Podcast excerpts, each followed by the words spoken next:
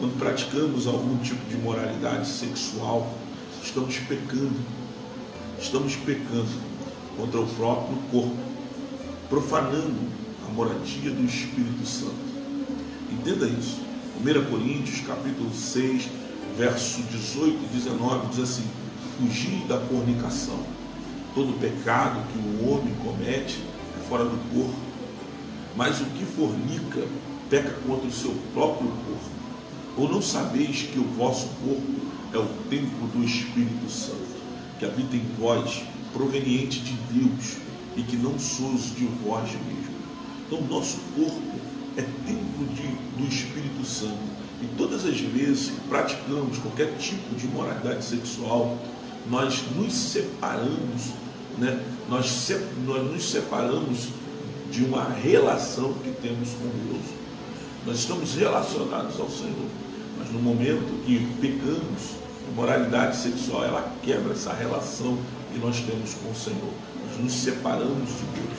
A imoralidade sexual consiste em pecados sexuais, em pecados que, é, que afastam o homem, que corrompem o homem, que não permitem que o homem ele venha é, crescer, com que o homem ele venha ter até mesmo prazer com a sua esposa em casa. O sexo não é uma coisa má. O sexo foi criado por Deus para ser vivido entre duas pessoas casadas, entre duas pessoas que são de Deus, entre duas pessoas que é, é, é, é entre duas pessoas contraíram o matrimônio, entre duas pessoas que se tornaram uma. Por ser o criador da sexualidade, Deus determina a maneira correta de nós praticarmos o sexo. O sexo não é algo ruim, o sexo é algo bom. O sexo não é algo né, que a gente é, condene, não. O sexo é algo que provém de Deus. O sexo provém de Deus. Deixa eu ver um negócio aqui. Eu vou, vou falar para você aqui alguns pontos. Né?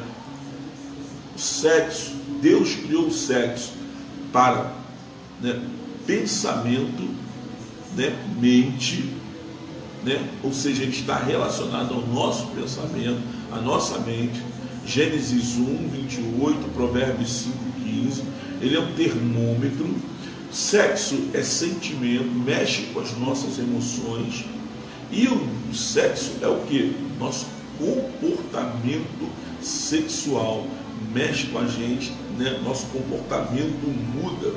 Sexo é bom para a saúde, né? é bom para o coração, é bom para o humor, é bom para a autoestima, é bom para o combate à dor, longevidade, musculatura no trabalho, você fica mais forte, né? o nosso sono é derrubado, a imunidade é, é, ela, ela, ela melhora, né? a menstruação da mulher ela fica mais regular, né? a pró, é bom para a próstata, é bom para o peso, né? então tá aí.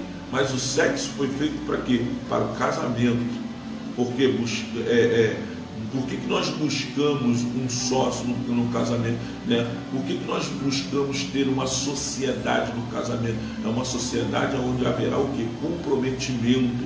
Né? Quando há comprometimento, há sacrifício, há dedicação e a entrega.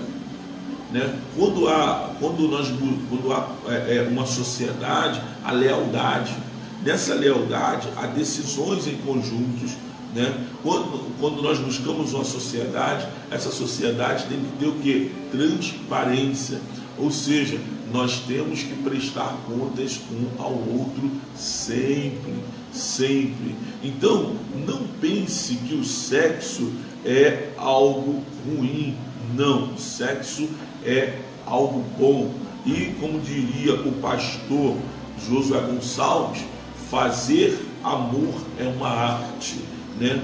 pois honra, né? dá segurança, traz intimidade né? e faz com que o que? A gente seja leal cada vez mais um ao outro. Amém? Gente, que coisa linda, né? Então, é, qualquer atividade sexual praticada fora do casamento é imoralidade sexual, ou seja, é pecado. Segundo Pedro 2,10, especialmente os que seguem os desejos impuros da carne e desprezam a autoridade, são insolentes e arrogantes. Esses homens não têm medo de difamar os seres espirituais, celestiais. Esses homens não têm medo de difamar a Deus. Efésios 5,3: Entre vocês não deve haver nem sequer menção da imoralidade sexual, como também de nenhuma espécie de impureza e de cobiça, pois essas coisas não são próprias para os santos. Os santos devem o quê? Correr. Precisamos viver cheios do Espírito Santo, pois ele nos concede o domínio próprio, a mansidão, controle sobre as nossas emoções, sobre as, as nossas, as, nos ajuda a fugir das tentações, nos ajuda a fugir da imoralidade sexual, como diz Paulo à, igreja de Coríntios, em 1 Coríntios 10, 13, não sobreveio sobre vós tentação que não fosse comum aos homens. Deus é fiel, Ele não permitirá que vocês sejam tentados além do que vocês podem suportar.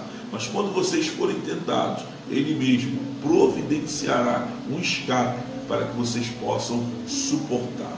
Hebreus 4, 15 e 16. Pois não temos um sumo sacerdote que não possa compadecer-se das nossas fraquezas, mas sim alguém que, como nós, passou por todo tipo de tentação, porém sem pecado. Assim, aproximemo-nos do trono da graça com toda a confiança, a fim de recebermos misericórdia e encontrarmos graça que nos ajude no momento da necessidade. Feliz é o homem que persevera na provação. Tiago 1, 12, 14. Porque depois de ser provado, ele receberá a coroa da vida, que Deus prometeu a todos aqueles que ele ama. Quando alguém for tentado, jamais deverá dizer: Estou sendo tentado por Deus. Pois Deus não pode ser tentado pelo mal, e a ninguém tenta. Cada um, porém, é tentado pelo próprio mau desejo, sendo por este arrastado e seduzido. Amém?